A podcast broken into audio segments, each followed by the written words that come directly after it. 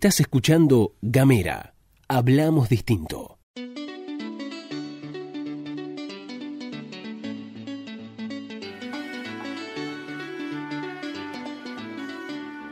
Buenas, buenas, buenas, buenas, ¿qué tal? Muy, pero muy buenos días, muy, pero muy buenas tardes, muy, pero muy buenas noches. Depende el momento en que escuchen este podcast feminista. Femininjas, bien al sur. Esto es lo que estamos haciendo. Mi nombre es Luz Escarpati.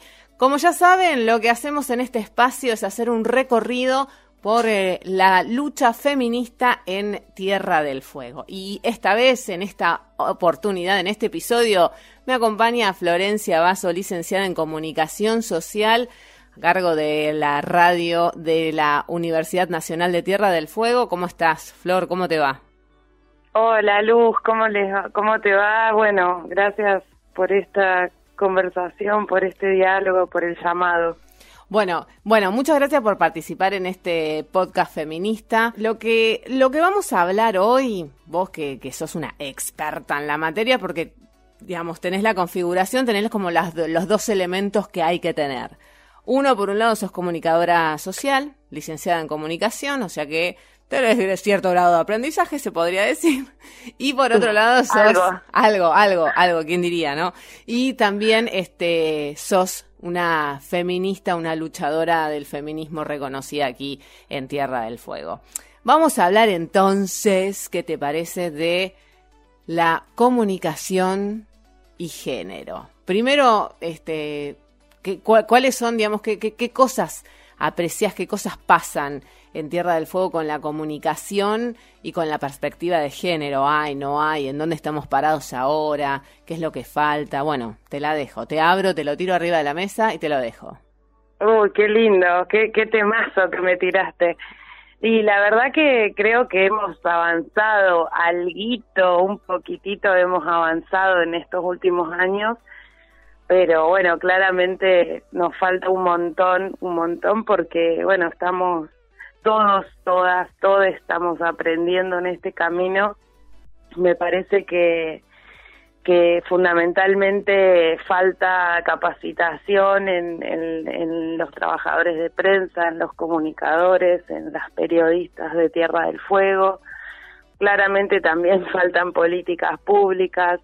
Eh, realmente creo que, que, como te decía al principio, se ha avanzado, pero todavía nos falta transversalizar esa, esa perspectiva de género en en todos los temas que, abordamos, ¿no? Ayer casualmente un, un colega me preguntaba eh, ¿qué, qué preguntas le tengo que hacer a una persona que está, por ejemplo, en situación de violencia o cómo tengo que formular esas preguntas. Y, y bueno, y eso me disparó eh, empezar a buscar material y poder mandarle el, el, intercambiar también entre nosotros, ¿no? Claro. Me parece que, que si bien eh, se ha instalado el tema, está de alguna manera la cuestión de género instalada como algo políticamente correcto, si se quiere. Claro. Eh, en Tierra del Fuego todavía hay hay medios de comunicación y hay periodistas que no que no se han enterado y, y bueno y siguen con algunas prácticas que, que claramente ya van quedando anacrónicas, ¿no? Claro. Fíjate, a mí eh, me parece interesante dos cosas que dijiste o dos o tres cosas. Primero, un aplauso para el colega. Bueno, pasa, no pasa mucho. Sí, sí, por eso lo celebré, por eso me, me, me pareció algo lindo también para contar. Claro, le vamos a hacer un cuadrito al colega. Pero, por otro lado, a mí me pasan dos cosas, a ver si, si vos compartís o no conmigo. Por un lado, a veces se piensa que la comunicación con perspectiva de género es eh, abordar, por ejemplo, la temática de la violencia hacia las mujeres. Eh, Sí, en términos totalmente. judiciales, ¿no? O Sí. la eh, o la onda es hablar de la agenda feminista, que también puede ser. Pero creo yo, y capaz que, que no es así igual, porque suelo tener razón, pero me puedo equivocar. eh, capaz que también la comunicación con perspectiva de género no es solamente hablar de lo que tiene que ver con la violencia hacia las mujeres, digamos, los casos, etcétera, etcétera, sino también incorporar un análisis bajo un prisma nuevo. Te pongo el ejemplo.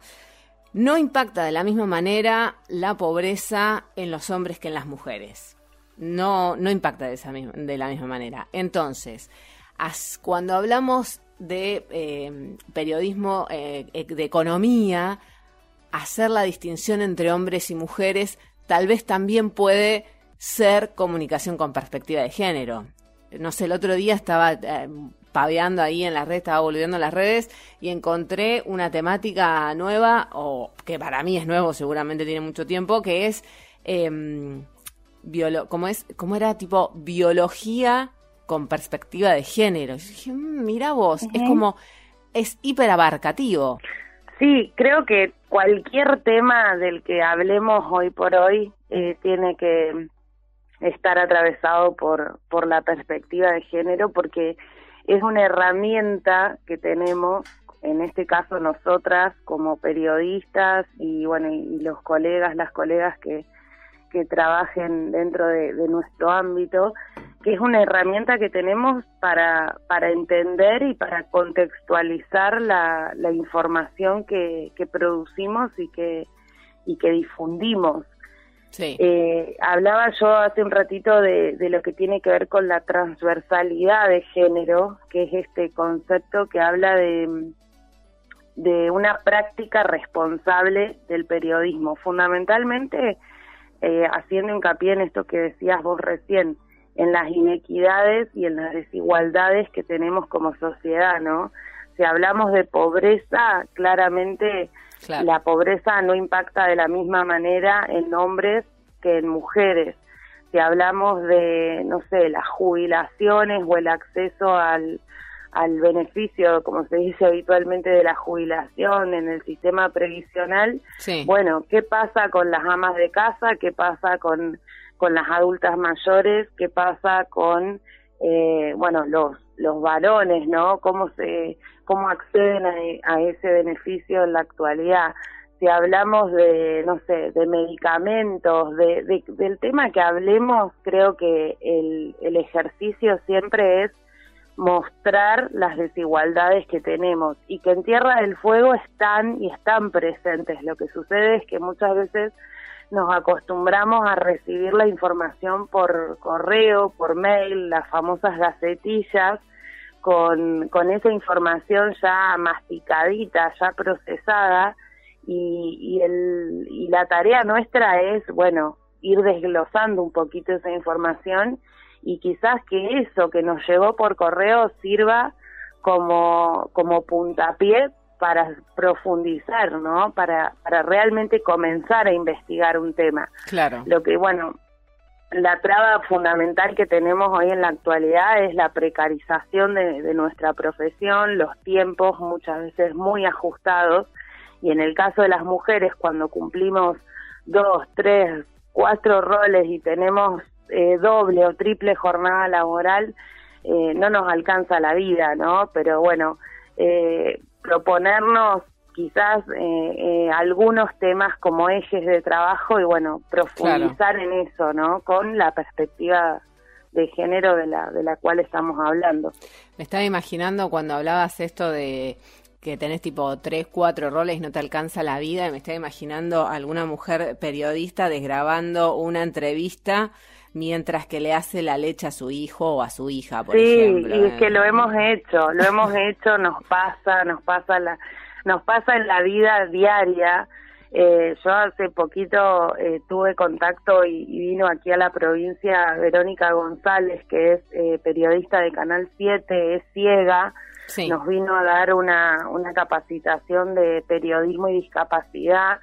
Y en esta en este en este feminismo interseccional ella nos decía ustedes hablan de feminismo desde el periodismo imagínense dice si a eso yo le sumo mi discapacidad la, la discapacidad las mujeres con discapacidad eh, también tienen ciertas cosas que contar ciertas cosas que decirnos desde el feminismo y, y bueno y es y esos son los grandes desafíos que tenemos Aquí en la provincia tenemos muchísimos temas para investigar. desde los pueblos originarios, no sé, las mujeres de nuestros pueblos originarios, eh, hasta, no sé, decir las estudiantes, las futuras profesionales que tenemos en la universidad, bueno, qué temas están investigando, qué se, de qué se está hablando, ¿no? En Tierra del Fuego desde el feminismo y desde la perspectiva de género. Claro, me estaba acordando cuando hablabas eh, hace mucho tiempo, antes de, cantar en la carrera de periodismo, me tiré por ingeniería industrial, porque yo soy así amplia, ¿viste? Y mm, Mira. Eh, me acuerdo, el primer día de clase, tercer día de clases del primer año de la carrera, eh, nos hicieron buscar avisos de, de diario buscando ingenieros nos dijeron ingenieros, no ingenieros e ingenieras. Y recuerdo en ese momento que eh, lo que había, lo que encontré, por ejemplo, fue muchos avisos de los clasificados en donde lo que pedían, eh, digamos, era la exclusividad masculina. O sea, ser ingeniero, tener entre tanto y tanto, no tener hijos, era un requisito, y además ser varón. Zarpado. Es decir, mmm, qué incentivo para las ingenieras. Y eso no debe haber cambiado demasiado, me parece. claro. Bueno, y ahí también pensaba, ¿no? La responsabilidad del medio en publicar eso, eh, cómo haces para decirle, vos medio, decirle, che, no, mira, yo estoy clasificado así, no, porque no se puede, porque es ilegal, no está bien lo que estás haciendo. Digamos, también hay una responsabilidad eh, en el medio. Y si bien vamos a celebrar otra vez el colega este que tenía la inquietud de, bueno, cómo le pregunto a una, a una mujer víctima de violencia determinadas cuestiones, pero lo que yo noto, y tal vez es una falencia nuestra, digo, también es algo que tenemos que repensar en términos de estrategia de comunicación, pero cuando hay una, una capacitación para periodistas con perspectiva de género, estamos las mismas la estamos las mismas de siempre, que somos las mismas que vamos a la marcha de Ni Una Menos, que somos las mismas que después vamos al pañuelazo por el aborto legal y que somos las mismas que vamos al tetazo defendiendo la soberanía de nuestros cuerpos. Digo, somos las mismas hablándonos entre nosotras. Lo que está, digamos, está muy bien profundizar acerca de algunos temas, pero me parece que tenemos que encontrar la manera de ampliar un poco el espectro. Bueno, una, una clave me parece fundamental para eso es romper con el, con el mito de que el periodismo es objetivo. Eh, creo que creo que ese puede ser un buen disparador porque todavía escucho a, a periodistas y a, y a futuros periodistas hablando de la objetividad o de o de su independencia, digamos, en realidad sabemos que, que no es verdad, que todos hablamos desde un lugar, desde un posicionamiento ideológico en nuestra vida y en nuestra profesión, ¿no? En el feminismo decimos lo personal es político y, y la perspectiva de género es una opción política, claramente, porque para develar estas desigualdades de las que hablábamos recién, esta subordinación de, de las mujeres en relación a los varones, bueno, eh, necesitamos tomar un posicionamiento para, para denunciar estos modos de, construir eh, identidad, de, pensar las identidades sexuales, porque las pensamos desde la heterosexualidad, eh, desde, desde lo, lo, que tiene que ver con lo obligatorio, lo que se ha por sentado o lo que corresponde en, en nuestra sociedad. Entonces, cuestionar esos estereotipos, eh, elaborar nuevos contenidos, ¿no? Que, que hagan eh, que hagan un poco de, ruido al sentido común, porque lo escuchamos en los medios de comunicación fueguinos. Eh, hablamos desde lo que la gente quiere, ¿no? Ese, ese concepto.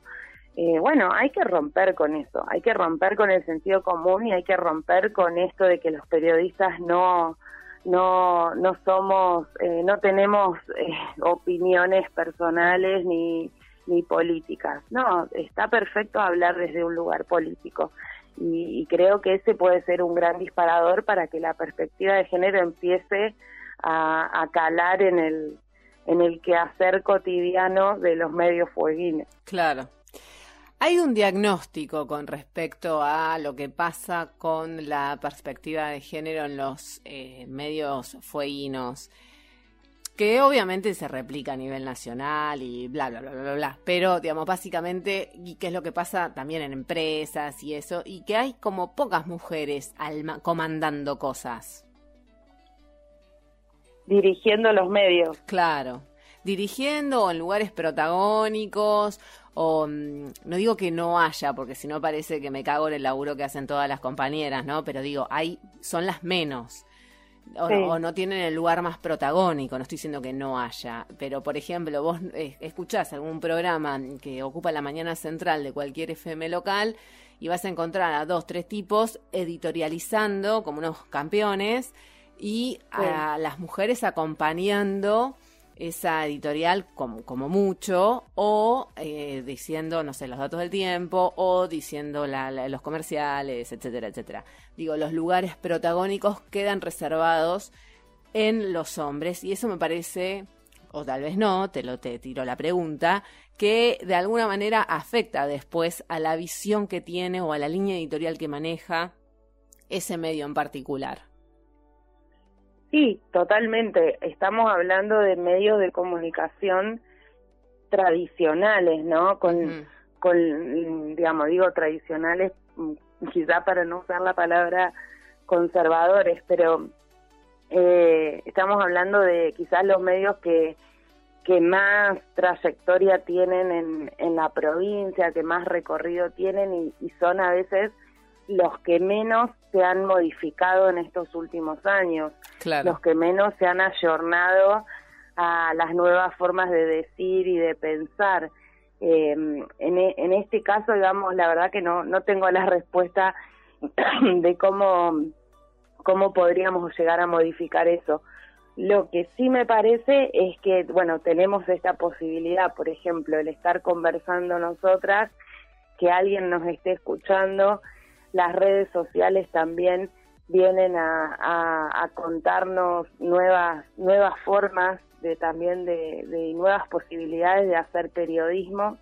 Con esto no digo que cualquiera que use una red social es periodista pero pero sí creo que eh, se me van a ofender todos los eh, licenciados te lo pido por favor. Eh, y nos dan nuevas posibilidades me parece nuevas herramientas para pensar ciudadanía no no sé mientras te escuchaba pensaba en la, en la última campaña electoral que tuvimos acá en Tierra del Fuego y la importancia que le empiezan a dar los políticos y las políticas a las redes, donde ni siquiera rige la veda, ¿no? Parece como un mundo, un mundo paralelo, la Matrix.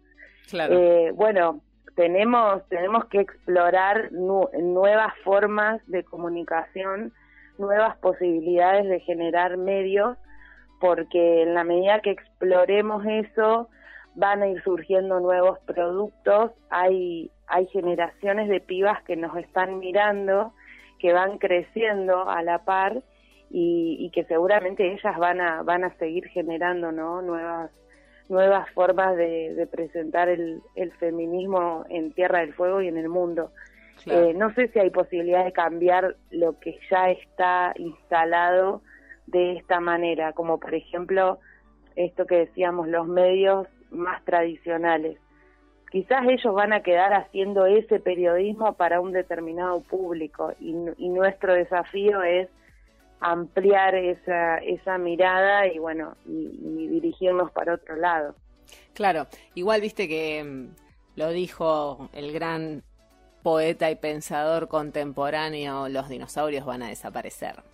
Y sí, y sí, porque en algún momento creo que, que va a caer esto por su propio peso, ¿no? Claro. Como nos pasó el año pasado con, con el debate histórico que se vivió en el Congreso de la Nación y esta marea verde que, que no para, que, que creció y que no paró de crecer también. Entonces, hay, hay ciertas cosas que, bueno, que aunque no las quieras ver, te van a pasar porque porque nos están pasando a nivel sociedad y se están se está realmente modificando algo en en lo, en, en todos los que estamos queriendo cambiar esto, ¿no? Así que me parece que es inevitable. Claro. Me quedan eh, dos ejes para abordar. Uno es eh, cuál es el rol del Estado en todo esto porque te lo llevo en otro planteo que no tiene que ver tanto con la comunicación, pero sí por, eh, con lo que tiene que ver con la paridad de género en los lugares de decisión, como el Congreso Nacional, los ejecutivos, ¿por qué no, chiques? ¿Por qué no? Digo, bueno, se dio toda, se da toda esto, todavía está en debate, ¿no? La discusión fuertemente acá en Ushuaia, además, este, por no contar con concejalas mujeres, ahora por suerte eso ya cambió, gracias a las últimas elecciones, y está toda la lucha del movimiento de mujeres, obvio, pero en, eh, digamos, traspolando esa discusión a lo que tiene que ver con lo que pasa en los medios de comunicación y la perspectiva de género y la participación de las mujeres en ese ámbito, ¿qué rol crees vos que tiene que ocupar el Estado para que esas desigualdades que son evidentes se puedan subsanar? Bueno, principalmente ser garante de, de que las leyes, no, no estoy hablando ni siquiera de leyes nuevas, ¿no? Primero, ser garante de que las leyes que, que ya tenemos, como por ejemplo, no sé, la ESI, la, educación sexual integral, que la tenemos como una ley desde el año 2006 en, en el país, se cumplan. Eh, fundamentalmente eso. Y, y bueno, y después, como segundo paso, eh, pensar políticas públicas que realmente vengan a subsanar esas, esas desigualdades con real cumplimiento, ¿no? Con real aplicación. Eh, algo que venimos pidiendo desde el primer Ni Una Menos en, el 2015, eh, estadísticas de todos los temas que, que nos atraviesan como, como mujeres y a las disidencias sexuales, eh, datos, datos concretos para saber dónde estamos parados y paradas y, bueno, y empezar realmente a, accionar, ¿no? Creo que al Estado también le tiene que caer media ficha de todo lo que estamos haciendo. Eh, fundamentalmente eso, empezar a, pensarnos como, como sujetas de derecho para, para que realmente podamos hablar de que estamos incluidas dentro de la sociedad. Claro, sí, totalmente. Sí, hay em, algunos mecanismos y algunas formas que se, que, que, se pensaron, incluso eh, yo recuerdo y lo charlábamos antes de conectar todo, charlábamos acerca de Em, el encuentro provincial de mujeres en donde abordamos este tema, eh, comunicación y perspectiva de género y demás, y, pensamos en su momento, después, digamos, no, no se pudo seguir avanzando, pues no se puede todo, la verdad es que todo... No, no, podemos con todo. Claro, chicos, denos un respiro, ¿viste? Porque además si no estás como al taco donde te descuidaste, púmbate es algo que de, repente te instala en el día del feto, ¿viste? Es una cosa de loco. No, no, podés, no nos dan paz, no nos dan paz. bueno, en ese sentido, habíamos pensado en su momento una, un proyecto de regulación de pauta publicitaria que tuviera en cuenta la perspectiva de género. Y en esto era, bueno, un observatorio de buenas prácticas, eh, que los criterios de distribución de pauta publicitaria estatal este, contemplaran, por ejemplo, que haya mujeres en el staff de periodistas, que se aborden temáticas de la agenda de género, digamos, como que haya un Estado no solamente fiscalizador, pero además impulsor de actividades periodísticas que fomenten la igualdad de género. Sí, eh, mira, me parece que ese proyecto y otros tantos que podríamos tener en que podríamos tener en la en, en, nuestra forma de pensar no de, de, eh, como archivo digamos de proyectos pues tendríamos que hacer un repositorio de proyectos. De alguna manera se podrían llegar a cumplir eh, cuando realmente el Estado comience a instalar la perspectiva de género en el Estado mismo, ¿no? Eh, pensaba mientras te escuchaba en esta resistencia que hay, por ejemplo, con, con la ley Micaela. ¡Qué con, Con, una capacitación que, que incluiría a, a, los agentes, a los trabajadores, a las trabajadoras del Estado en los tres poderes Claro. Y la cantidad de proyectos, este que mencionabas vos y otros tantos que podrían surgir en el Estado mismo, ¿no? En el decir, bueno, en salud vamos a implementar esto, en los medios de comunicación tenemos que impulsar tal otra cosa, en, no sé, en educación necesitamos sí o sí que, que reparar estas desigualdades que vienen desde hace décadas, no sé, eh, podríamos estar horas y horas hablando, me parece, pero creo que todavía hace falta un clic, como se dice, dentro del Estado. Y cuando pedimos feministas en las listas, eh, las pedimos por estas cosas, porque no podemos estar pensando nosotras como ciudadanas cómo transformar absolutamente todo.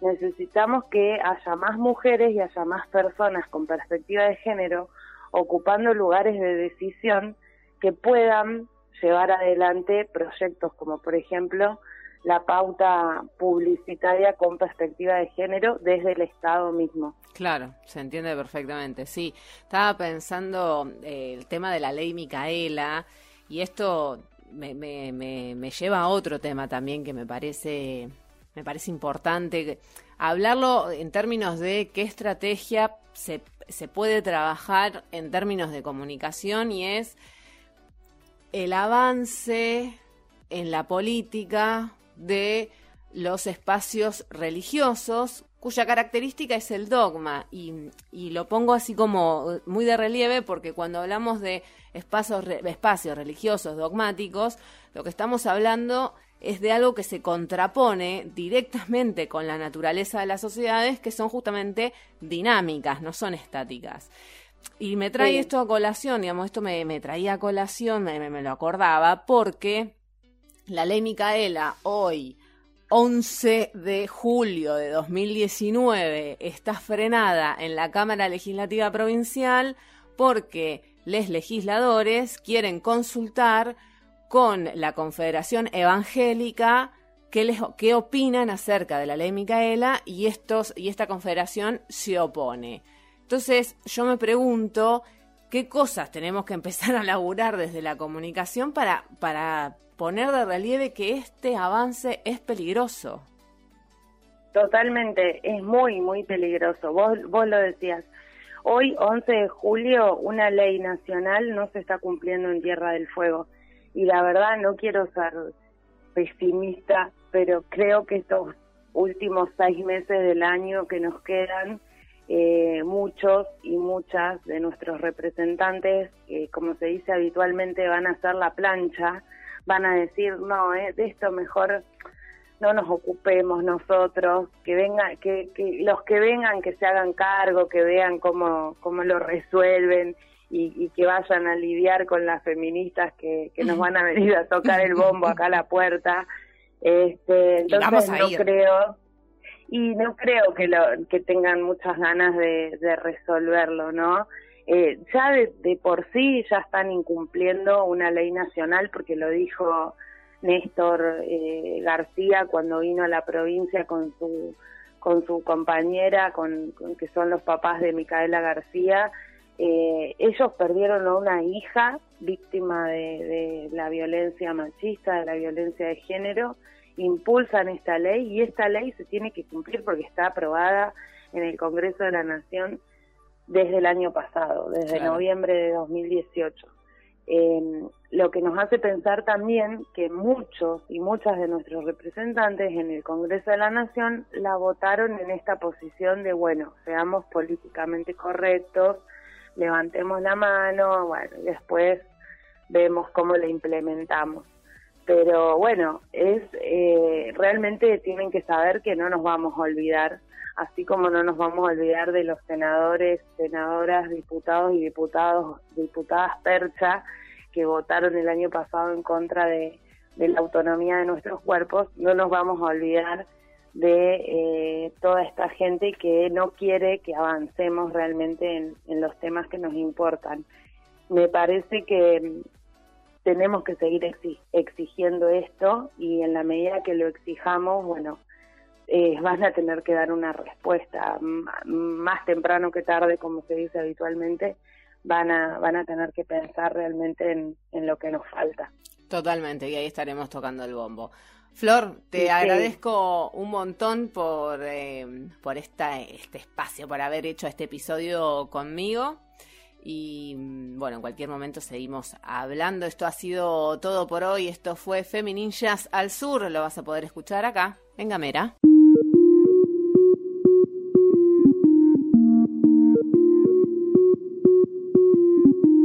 Compartí nuestros contenidos. Ayúdanos a crecer. Gamera. Hablamos distinto.